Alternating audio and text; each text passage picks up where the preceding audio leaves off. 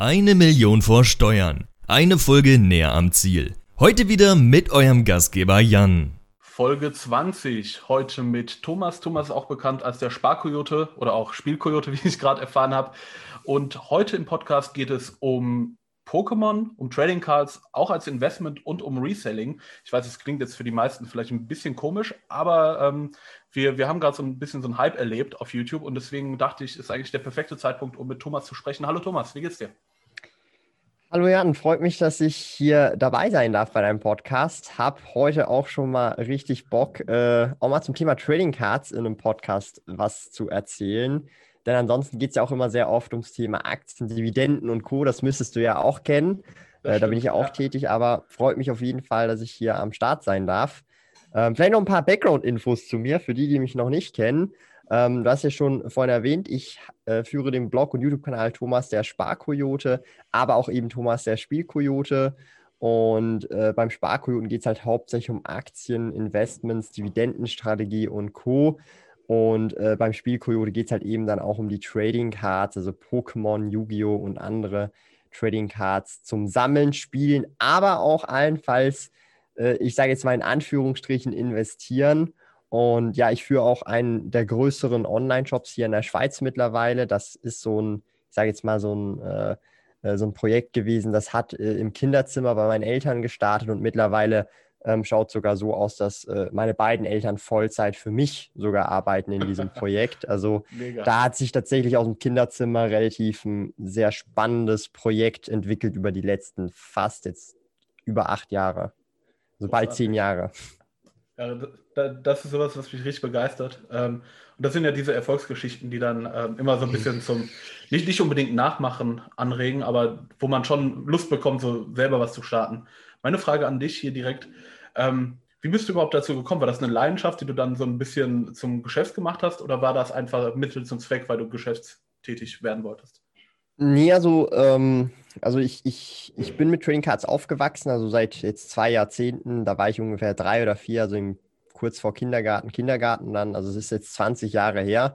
Da habe ich halt das erste Mal Kontakt gehabt mit Pokémon und dann Yu-Gi-Oh! Karten, also wirklich sehr zeitnah. Das sind so die zwei Haupt-Trading-Card-Games, die ich wirklich schon seit damals halt ähm, ja, eigentlich von Grund auf miterlebt habe, vom Base-Set bis hin zu den aktuellen Sets, Sword Shield-Sets oder vom Legend of Blue Eyes, White Dragon bis halt zu den aktuell neuen Sets, Blazing Vortex und so weiter. Also ich habe es alles halt live miterlebt von, von Anfang an halt als kleiner Junge und so hat das eigentlich alles gestartet, als Hobby, Leidenschaft, Sammler, Spieler ähm, und ich sag's mal so, ich habe immer schon irgendwie ähm, also ich bin auch an Turniere gegangen damals und habe immer irgendwie auch dort äh, so ein kleines Taschengeld dazu verdient, ja, weil du kannst ja auch Karten untereinander verkaufen, tauschen und so weiter.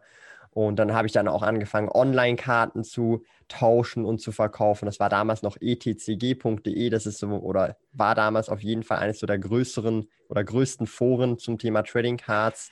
Und habe dort auch viel herumgetauscht und auch verkauft und auch gekauft.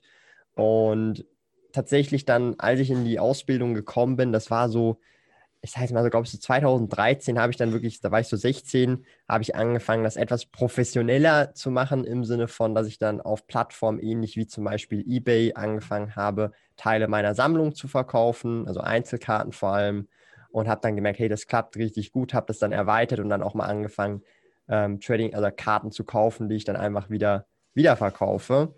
Und das habe ich halt alles parallel zur Ausbildung gemacht. Und so hat das eigentlich alles gestartet. Also so äh, aus einem Hobby, aus einer Leidenschaft, dann eigentlich so seinen Beruf machen und weiterhin seiner Leidenschaft, seinem Hobby nachgehen und das sozusagen Vollzeit, wenn man das so sagen kann. Ja, mega. Ich finde ich find das ziemlich cool. Dieses Hobby, ich glaube, das verbindet halt auch tatsächlich sehr, sehr viele Leute, weil diese, mhm. die, dieser Trend Yu-Gi-Oh!, Pokémon, das kam ja wirklich alles aus unserer Generation. Also alle, alle mhm. Kinder, die, die zwischen 90 und 2002, 2003, 2004 geboren wurden, die haben das ja alles miterlebt.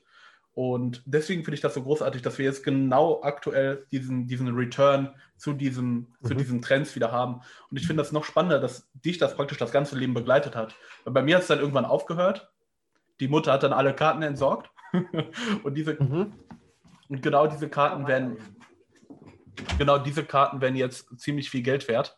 Und mhm. deswegen mhm. ähm, ein bisschen schade. Aber so ist das Leben und deswegen äh, muss man da auch irgendwie nicht hinterher trauen. Aber ich finde, ich es, wie gesagt, sehr, sehr cool, dass du das alles äh, so aufgebaut hast, mitgemacht hast. Einfach mega.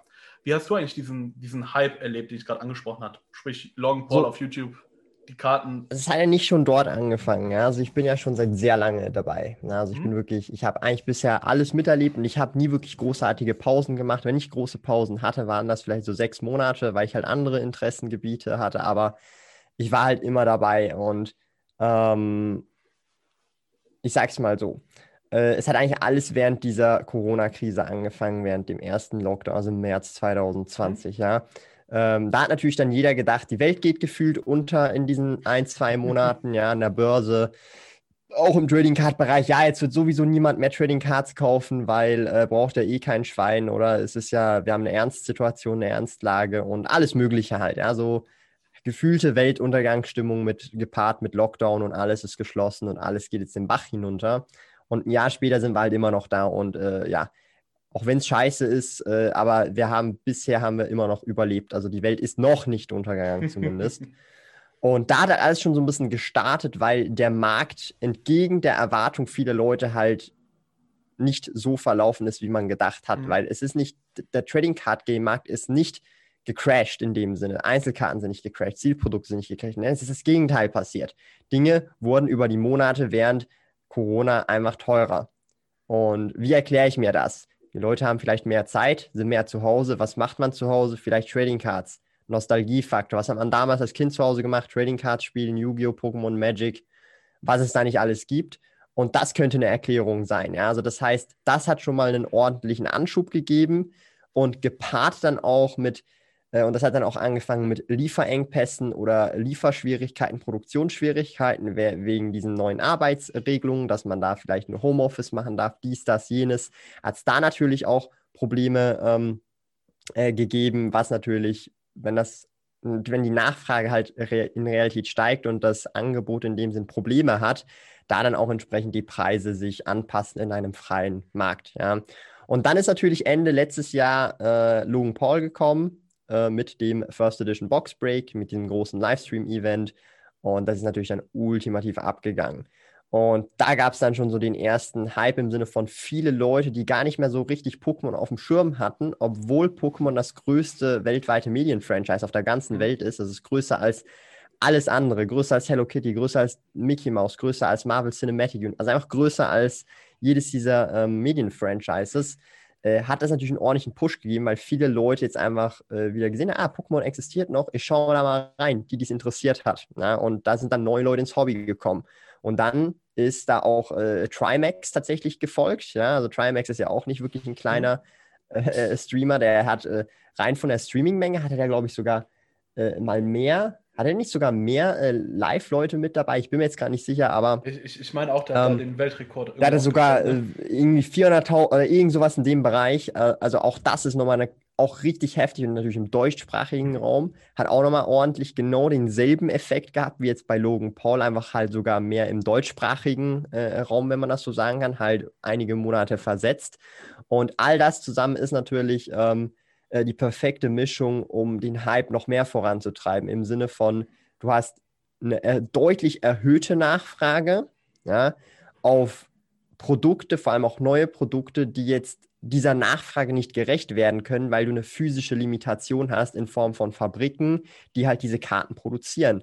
Und ähm, die Antwort darauf ist, dass jetzt aktuell seit äh, diesem Jahr und Ende letzten Jahr angefangen werden, neue Fabriken zu bauen, die hoffentlich Ende 2021, Anfang, Mitte 2022 äh, dann ready sind, um halt äh, ja, das Angebot deutlich zu erhöhen, vor allem auch von verschiedenen neueren äh, äh, Produkten, ja, weil äh, viele Produkte sind ja sehr schnell ausverkauft, steigen tatsächlich aktuell auch sehr schnell im Preis, weil halt einfach die Nach, also man muss sich überlegen, aktuell schaut es eher so aus, dass dass auf fünf Sammler, die ein Produkt wollen, du genau ein Produkt hast oder so. Mhm. Ja. Und ähm, ist ja ganz logisch, dass du, wenn, wenn du das jetzt zum Beispiel zum normalen Preis äh, rauslässt, dass das halt äh, sofort weggeschnappt wird. Ja. Und da ist natürlich äh, Angebot, Nachfrage, normale wirtschaftliche, ähm, äh, äh, ja, normale wirtschaftliche Gegebenheit. Der Preis muss dadurch auch steigen, um entsprechend diese hohe Nachfrage abzudämpfen. Ja.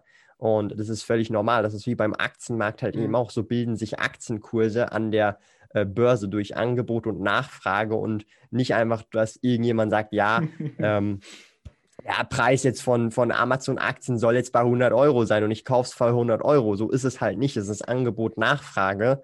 Ähm, ich glaube nicht, dass dir jemand eine Amazon-Aktie für 100 Euro verkauft. Ja, und wenn, dann würde ich wahrscheinlich ich einfach alle kaufen. Ja. ja. ähm, ja. Aber coole Herangehensweise, sehr, sehr gut erklärt. Ähm, was mich jetzt aber hier in dem, in dem Fall noch ein bisschen interessiert oder was ähm, ich interessant, noch interessant finde, ist, äh, du hast erwähnt, dass die Fabriken äh, 2021 größer werden sollen, es gibt neue Fabriken. Wie sieht denn dann langfristig dieses Potenzial der neuen Karten, die dann rauskommen, noch aus? Wir haben eine, eine größere Angebotsmenge Nachfrage bleibt unge ungefähr gleich, wird vielleicht ein bisschen größer. Aber dann kriegt ja wieder jeder die Karten, was eigentlich ein super guter Effekt ist. Wo ich mir aber ein bisschen mhm. Gedanken mache, ist dann diese langfristige Preissteigerung dadurch, dass, weil es, dann, dann haben wir halt viel mehr Karten auf dem Markt, verstehst du? Also ich kann dir da so ein gutes Beispiel geben. Magic, das ist aktuell so, dass neue Karten ähm, im Verhältnis so wie die das halt machen, immer wertloser und wertloser werden. Also sie sind nicht wertlos, aber sie, sie, sie sind nicht so wertbeständig, wie jetzt zum Beispiel mhm. im TCG wie Pokémon oder Yu-Gi-Oh! Und ich rede jetzt hier spezifisch über Einzelkarten, ja, nicht über Sealed-Produkte. Ja, das sind zwei verschiedene Nischen. Weil es gibt sogenannte Sealed-Sammler. Also ich bin zum Beispiel auch ein Sealed-Sammler. Ich behalte Produkte original verpackt und ich finde das deutlich schöner als Einzelkarten, auch wenn ich Einzelkarten habe, ja.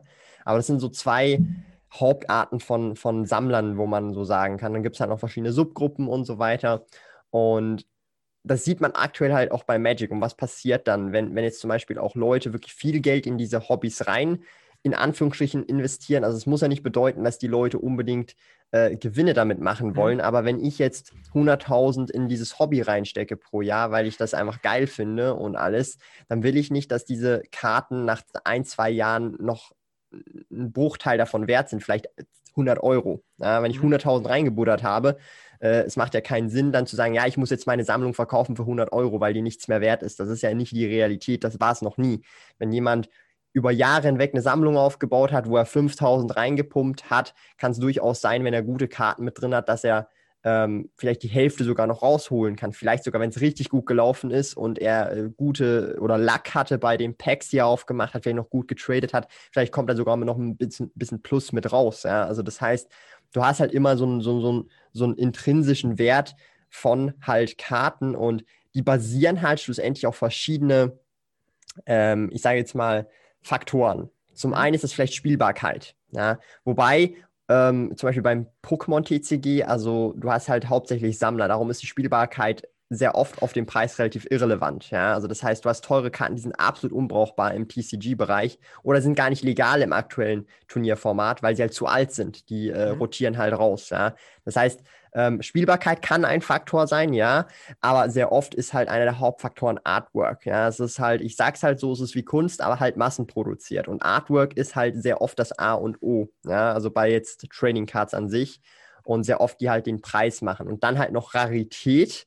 Also wie schwierig ist die zu bekommen, ist jetzt dieses Shiny Glurak in einem von 1000 Booster Packs oder in einem von 10 Booster Packs. Ja, das macht einen riesigen Unterschied.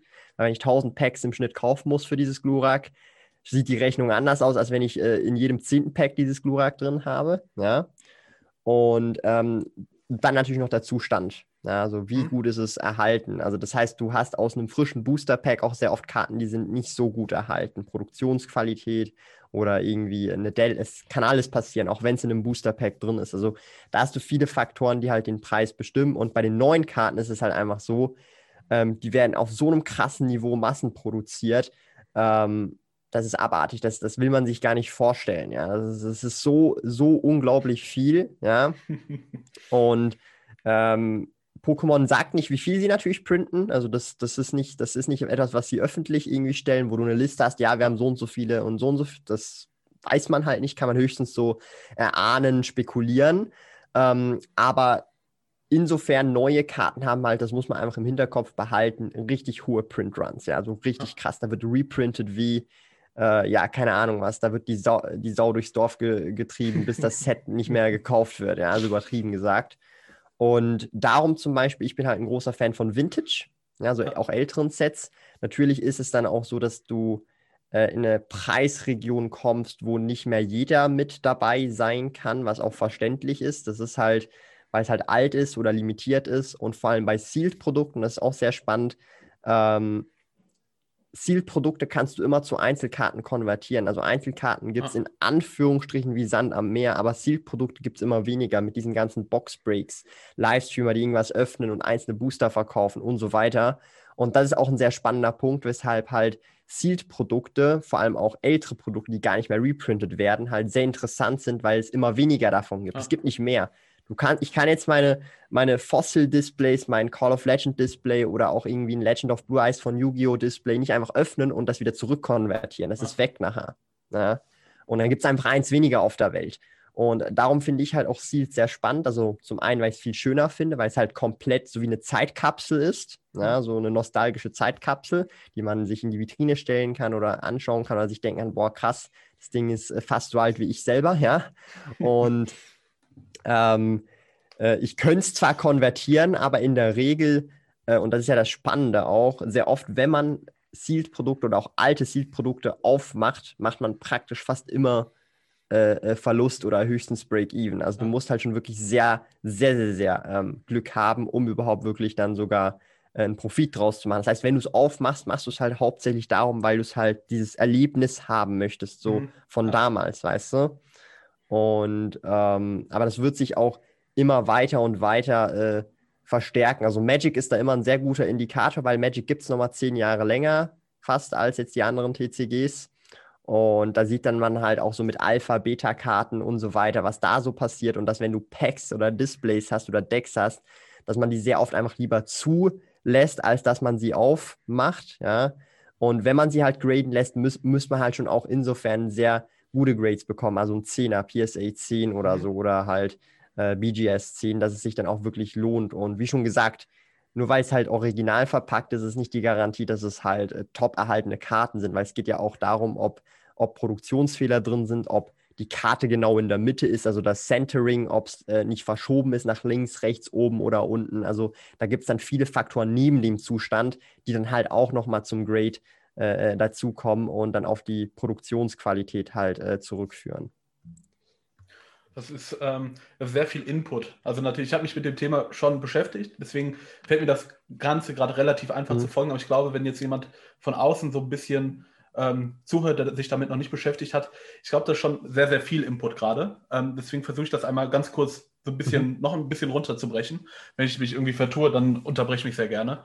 Also im Auf Grunde genommen im Grunde genommen ähm, hast du jetzt gesagt, dass die Nachfrage nach neuen Produkten, die noch zu sind, die sealed sind, da ist ja. die Nachfrage relativ stabil, das Angebot aber sehr, sehr niedrig. Und bei, aktuell, ja. Genau, aktuell. Und bei, bei, bei normalen Karten haben wir das Problem, ähm, damit diese als Investment oder als Investment Grade praktisch durchgehen, müssen sehr, sehr viele Faktoren erfüllt werden. Sprich, Zustand muss sehr, sehr gut sein. Die Karten müssen am besten gegradet sein. Also, also nicht sehr, sehr gut, perfekt im Prinzip. Ja, ja. die müssen perfekt sein, die müssen, die müssen bewertet werden von einem Dritten. Ähm, und daher ist zumindest deine Schlussfolgerung, dass diese, dass diese neuen Produkte oder nicht unbedingt neuen Produkte, aber ungeöffneten Produkte vielleicht die, die bessere Wahl sind, wenn man nicht unbedingt aus Nostalgie kauft, sondern aus, aus finanzieller Sicht.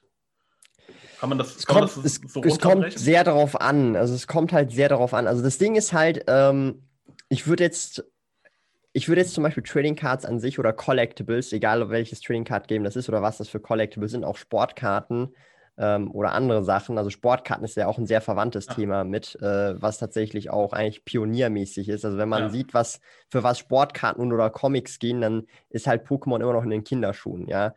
Und es sind die gleichen Leute im Hobby, die gleichen erwachsenen Männer und Frauen sehr oft, die in diesen mhm. Preisregionen dann. Also es sind ja dann keine Kinder, die sich einen Charizard PSA First Edition holen für gefühlt äh, 400.000. Also das sind dann erwachsene Leute, ja, erwachsene Menschen ja. und nicht, ähm, da gehst du nicht auf den Pausenhof mit, mit fast einer halben Million äh, im, im Sack und sagst, hey, ich habe hier einen Glurak und so. Und du kannst nicht mal im Deck spielen, ja.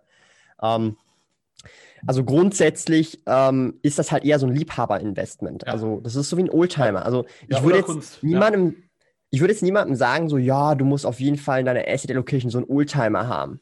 Also ich wäre jetzt gerade aktuell nicht so der Typ für einen Oldtimer, auch wenn Oldtimers äh, ja einen Wertzuwachs tatsächlich haben, wenn man die gut pflegt und gut äh, äh, hält und ab und zu mal vielleicht da rumfährt und so, ist sicherlich cool und so, aber ich wäre auf jeden Fall nicht so ein Typ. Ja? aktuell zumindest nicht. Äh, Sehe ich mich nicht so drin.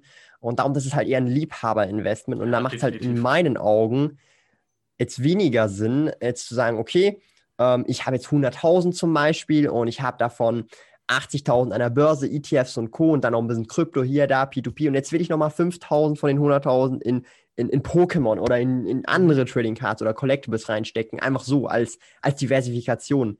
Das macht in meinen Augen weniger Sinn. Ja, weil, ja. weil es halt, wie schon gesagt, ähnlich wie bei Old, halt so ein wirklich ein Liebhaber-Investment ja. ist, wo man sich auch mit auskennen muss und soll, weil ansonsten klappt das vermutlich auch nicht.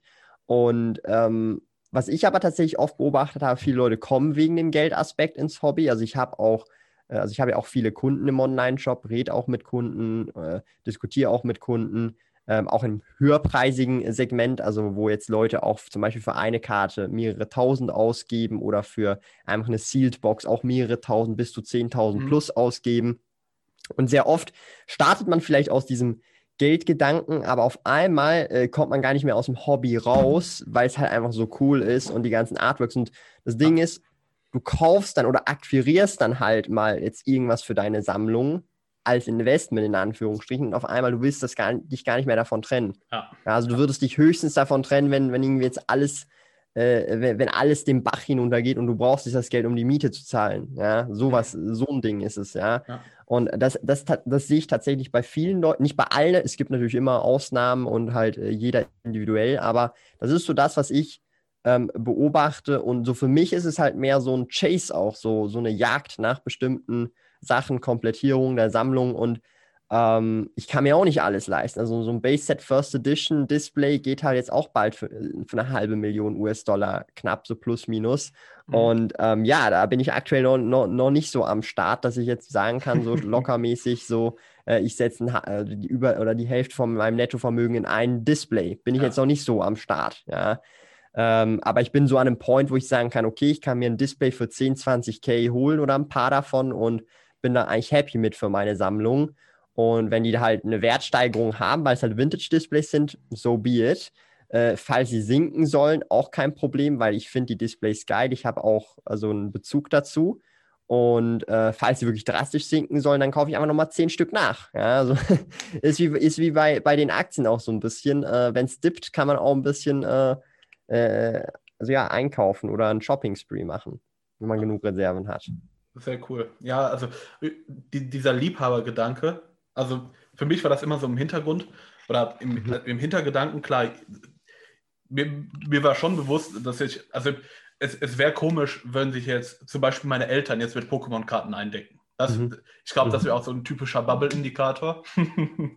ähm, wie wir den auch sehen, wenn, wenn an der Börse wieder Rambazamba ist und dann plötzlich mhm. jeder GameStop-Aktien kauft. Ähm, aber aber du hast natürlich absolut recht, dass ähnlich, ich, ich, du hast es mit Oldtimer verglichen, ich hätte es jetzt mit Kunst verglichen.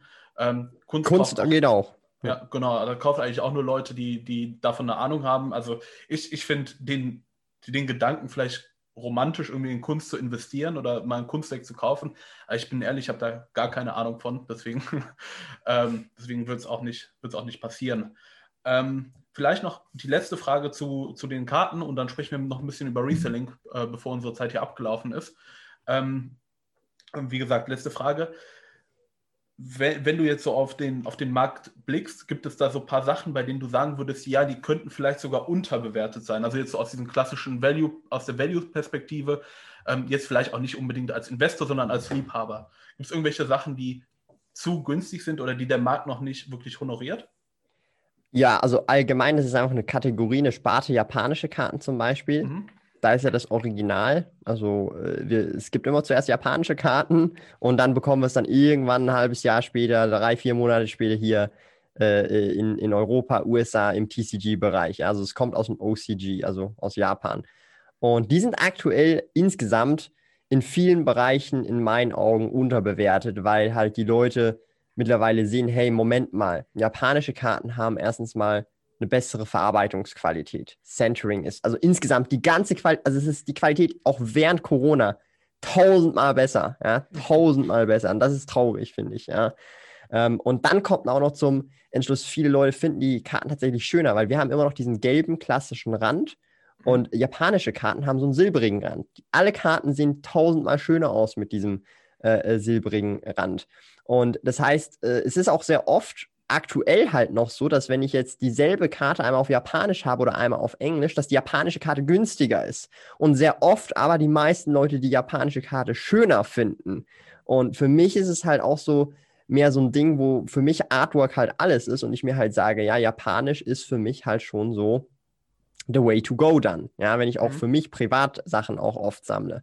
Und man muss auch bedenken, es gibt sehr viele Exclusives, also die es nur in Japan gibt, die wir nie bekommen oder niemals bekommen werden. Das liegt auch vor allem daran, dass äh, in Japan gefühlt äh, jedes Jahr ein, zwei Pokécenter eröffnet werden und es da auch Pokécenter Exclusive Promokarten und so weiter gibt, ähm, die wirklich ausschließlich physisch an dieser Location erhältlich sind und mhm. nur für dieses Pokécenter kreiert werden. Ob das Produkte, Sealed-Produkte sind, irgendwelche Boxen ähm, oder auch Einzelkarten mit einem Logo drauf und so weiter. Also japanische Karten für mich so als Gesamtes sind immer noch unterbewertet in dem Sinne, weil es halt einfach noch nicht so viele Leute auf dem Radar haben, auch wenn sich das jetzt die letzten, ich sage jetzt mal, zwei bis drei Monate auf extreme Art und Weise verändert hat. Ich bin da schon länger auch natürlich dabei. Also ich bin da jetzt nicht erst gestern dazu gekommen, sondern war auch schon äh, ja, Jahrzehnte vor dem Hype schon dabei und auch als Händler auch tätig. Also als Händler sieht man auch immer schön die Marktbewegungen per se, mhm. weil man ja auch die Produkte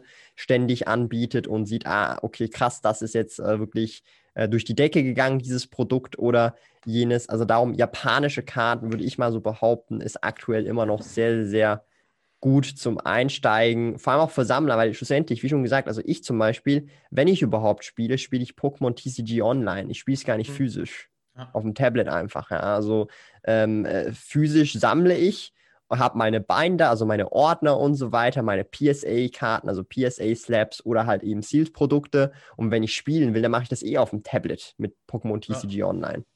Ja. ja, das ist halt auch so ein bisschen eine wandelnde Zeit, muss man natürlich dazu sagen. Ähm, mhm. Äh, klar, früher hat man auf dem Schulhof gespielt, ne? jetzt spielt man, spielt man online. Ähm, jetzt ähm, nochmal ab von den, von, den, von den Karten, von den Zielprodukten, mal ein bisschen hin zu deinem Shop. Ähm, du hast ja deinen dein Werdegang schon ein bisschen, bisschen erläutert am Anfang und vielleicht magst du uns einfach mal so, so ein bisschen durchführen. Was, was, was verkaufst du, was hast du da drin und wie findest du deine Produkte? Ähm, also ich verkaufe hauptsächlich Yu-Gi-Oh! und Pokémon. Das sind so mhm. die Haupt-Trading-Cards, äh, die wir anbieten. Ähm, also der Online-Shop, der ist offiziell gelauncht Ende, so Ende, Mitte 2018. Davor war das halt alles noch auf solchen äh, Marketplace-Plattformen wie eBay und Co. halt. Und also da, das habe ich schon relativ lange gemacht, irgendwie fünf, sechs Jahre, bis ich dann den Schritt zum Online-Shop gemacht habe, zum eigenen. Und also da verkaufe ich halt, oder da verkaufen wir halt hauptsächlich Einzelkarten, sehr viele, tausende verschiedene, ob jetzt Pokémon Yu-Gi-Oh!, aber auch halt Zielprodukte von Booster Packs bis hin zu Displays, neue Sachen, mittelneue Sachen, wenn man das so sagen kann, aber auch Vintage-Sachen, also auch sehr alte Sachen, also auch im hochpreisigen Segment. Also das ist dann nicht nur irgendwie ähm, äh, also günstigere Sachen, sondern auch wirklich auch sehr alte Sachen zum Teil. Also das ist wirklich alles so ein bisschen mit äh, dabei. Und rein auch vom Sortiment technisch ähm, vergleiche ich mich natürlich auch viel mit anderen ähnlichen Online-Jobs. Da gibt es auch sowas wie äh, Gate to the Games bei euch in Deutschland oder Lottie Cards und so weiter. Und wenn ich halt nur das Sortiment vergleiche, also sprich die Breite oder das Spektrum, was wir halt anbieten, in jetzt zum Beispiel Yu-Gi-Oh! und Pokémon, ähm, kommt jetzt zum Beispiel nicht mal Gate to the Games annähernd an dieses äh, Sortiment, vor allem bei den Sealed-Produkten ähm, weil wir da wirklich so viele verschiedene Dinge äh, anbieten und halt uns nur auf oder hauptsächlich nur auf diese beiden Trading Card oder Trading Card Games äh, spezialisieren. Ähm, also ich meine, für die, die es interessiert, einfach mal auf amazingtoys.ca schauen. Äh, wir versenden zwar nur in die Schweiz, aber man kann ja einfach mal reinschauen, so ein bisschen gucken, wie, wie das ausschaut. Und das ist so mittlerweile ähm, also ich kenne, also das ist so ein bisschen selbsternannt, aber ich kenne aktuell in der Schweiz keinen gleichwertigen Online-Shop, der dasselbe Sortiment in der Größe und dem Umfang bietet, nur für Trading Cards spezifisch. Ja, also mhm. ich kenne aktuell keinen. Wäre mir neu. Ich, ich, verlinke euch äh, den, den Shop auch gerne mal in die, in die Show Notes. Da könnt ihr auch mal selber durchstöbern. Vielleicht findet ihr was Interessantes. Warum versendet ihr denn nicht äh, nach, nach Deutschland, Österreich und Co.?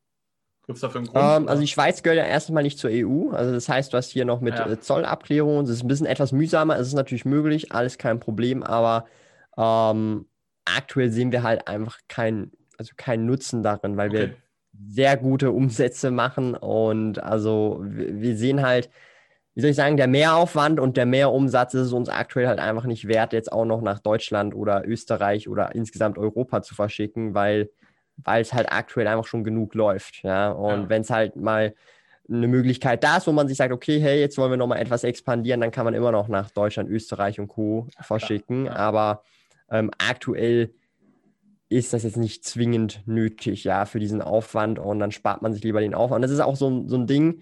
Ähm, klar, es ist ein Unternehmen, es ist ein Business, ja, es muss auch irgendwie Profite abwerfen können, weil ansonsten trägt sich das Ganze ja nicht. Also ähm, ist ja nicht so, dass das dass irgendwie äh, das staatlich subventioniert wäre, so, so ein Businessmodell, wo man Spielkarten verkauft. Ja, also es muss auch irgendwie dann sich, sich rechnen, weil ansonsten ist ja ein Minusgeschäft und dann macht man nach zwei Jahren dicht. Ja, ähm, aber also beklagen kann man sich jetzt nicht, aber ich will einfach damit sagen, ähm, mir ist es halt einfach wichtiger, dass ich einfach halt Spaß dran habe und aktuell ja. hätte ich jetzt nicht den Spaß dran, das Ganze noch mit dem Zoll abzuwickeln und dann ja, noch über andere. Das, ist, das verändert sich dann, da muss man auch administrativ im Backend nochmal einiges machen, auch mehrwertsteuertechnisch. Und da habe ich aktuell einfach keine Lust zu. Und ähm, in Zukunft vielleicht einmal, aber aktuell ist es halt nicht so ein, so ein Thema. Ja, verstehe ich absolut. Ja.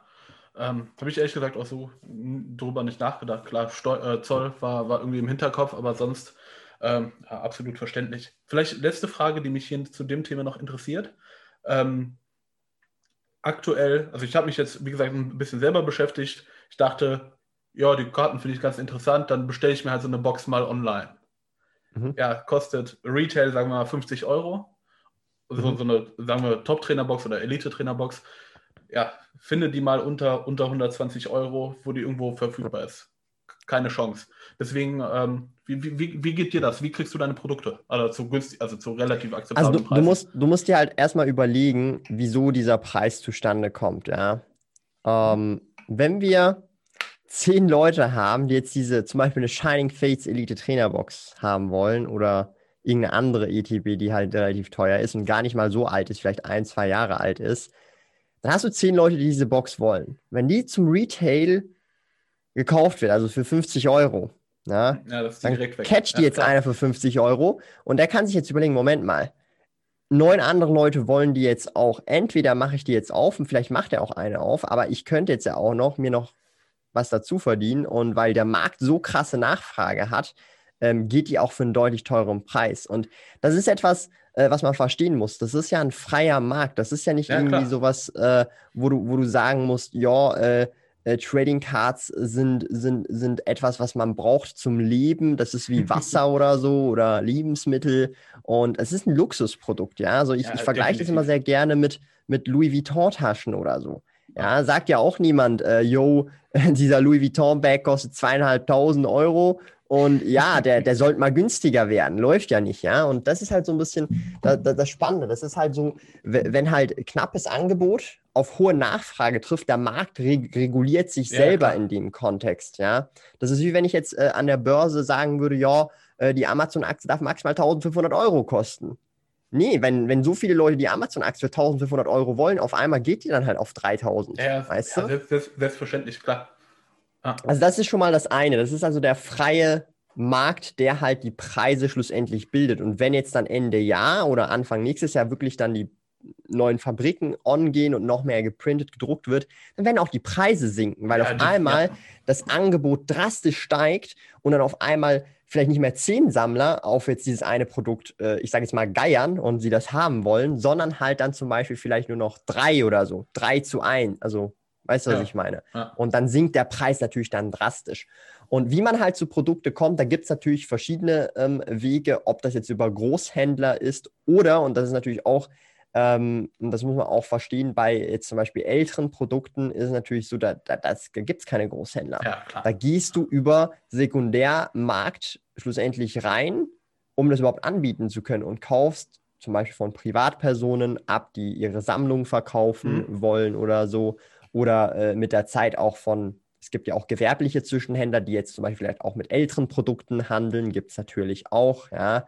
Äh, das sind aber dann nicht per se die Großhändler, die man so halt kennt, sondern halt ähm, einfach halt Privatpersonen oder Unternehmen, die sich halt auf ältere. Produkte spezialisieren als Zwischenhändler und auch in größeren Mengen verkaufen. Aber äh, da zahlt man dann auch schon sehr, relativ hohen äh, Preis. Als Beispiel, wenn ich jetzt zum Beispiel ähm, irgendwelche Vintage Wizards of the Coast Booster Packs anbieten wollen würde, jetzt zum Beispiel sowas wie ein Team Rocket Booster Pack oder so für 600, 700 Euro oder irgend sowas in dem Bereich, ja, First Edition ähm, und natürlich äh, ungewogen, dann muss ich mir erstmal ein Display kaufen für über 20.000, dann die Booster sozusagen ähm, einzeln dann nachher verkaufen. Ja, ich komme sonst gar nicht ran an dieses Display. Oder vielleicht habe ich eine Connection, wo ich es vielleicht noch für 15.000 bekomme. Aber das ist heutzutage auch schon eher unwahrscheinlich, weil ähm, du musst halt so verstehen, äh, was hindert denn die Connection jetzt nicht, das Ding jetzt hier auf Ebay ja. zu stellen.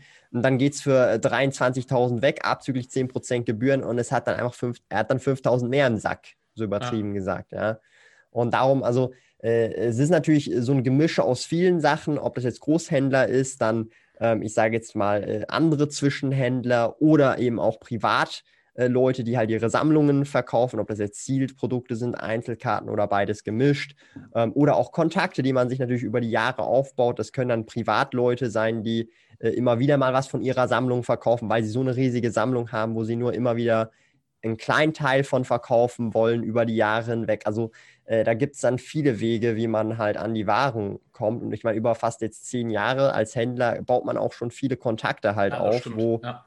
wo du halt, äh, ja, und wenn du dir einen Namen machst, so du bist der, der halt immer zahlt und der, der halt immer Cash ready hat und dann auch entweder bar auf die Hand, Überweisung instantly. Also äh, man muss sich überlegen, also mittlerweile, ich bekomme die ganzen Produkte vorab, vorweg, auch wenn es um mehrere 10.000 Euro Franken äh, mhm. Äh, geht und ich zahle dann im Nachhinein immer, weil das Vertrauen halt dann auch schon da ist bei den Leuten ja. und kann mit den Waren dann äh, im Prinzip dann schon, schon weg, weglaufen und ich bezahle dann eigentlich auf Rechnung so gesehen, auch bei wirklich teuren Produkten. Und das ist natürlich dann auch ähm, eben so dieses Vertrauen, was man sich mit der Zeit aufbaut, so diesen Namen oder ähm, also das Ding ist, ich bekomme auch viele Anfragen. Also Leute sagen, hey, ich habe noch das in meiner Sammlung, möchte das kaufen, ich würde es gerne dir verkaufen, weil ich halt weiß, so, yo, dies, das, jenes und so weiter. Und oder ich, äh, jemand hat mich dir empfohlen, der, der hat dir das letztens verkauft für irgendwie 10.000, whatever. Also das ist natürlich dann auch, ja, also äh, das ist dann so ein bisschen der Vorteil, wenn man halt auch ein bisschen auf Social Media unterwegs ist, äh, ja. sich in dem Sinne einen Namen aufgebaut hat und dann auch entsprechend äh, einen guten Ruf hat, in dem Sinn, da der zahlt sofort äh, entweder Cash auf die Hand, wenn du willst, per Banküberweisung, whatever, so wie es dir halt am besten passt und ähm, ist halt dann immer ein fairer äh, Preis in dem Sinne. Ja, dann erstmal, erstmal wirklich Glückwunsch zu dem, was du dir aufgebaut hast. Ich habe da wirklich sehr viel Respekt vor und äh, wünsche dir noch sehr viel Glück oder eher Erfolg, dass es auch so, auch so weitergeht. Danke. Ähm, aber bevor ich dich hier aus dem, aus dem wirklich interessanten äh, Podcast hier entlasse, ähm, habe ich noch eine Frage, die stelle ich jedem Podcast-Gast. Ähm, jetzt gehen wir wieder ein bisschen weg von, von den Trading Cards und gehen wieder zurück Richtung Börse und Finanzen.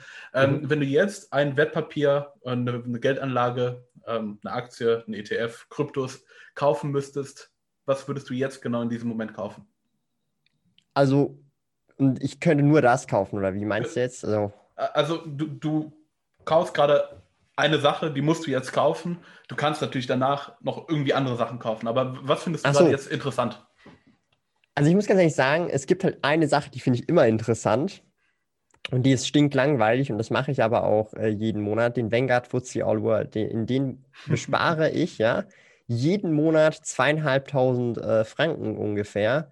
Und das ist so, wenn ich nur das Ding machen könnte und nur da, dann würde ich nur das machen.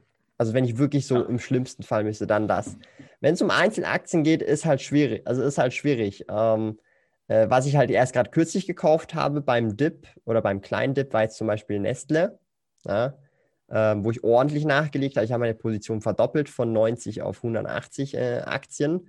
Und ähm, ja, darum aktuell muss ich ganz ehrlich sogar sagen, ich habe noch gar keinen Kauf geplant, weil im März ist jetzt schon, der März ist schon durch und erst wieder im April mache ich mir Gedanken ähm, für den äh, ja, nächsten Kauf oder Nachkauf äh, in dem Sinne.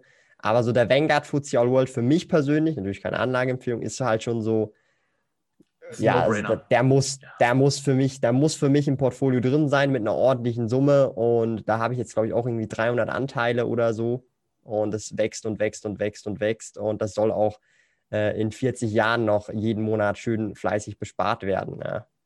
Ja, sehr schöne Wahl. Ähm, da sehe ich schon mehrere Leute, die die ETFs gewählt haben. Ähm, ja. Ich weiß nicht, ob du, ob du die, die Jungs von GetQuinn kennst, von dieser, äh, von, von so einer Geldanlage-App. Das ist ein bisschen, bisschen schlecht ausgedrückt.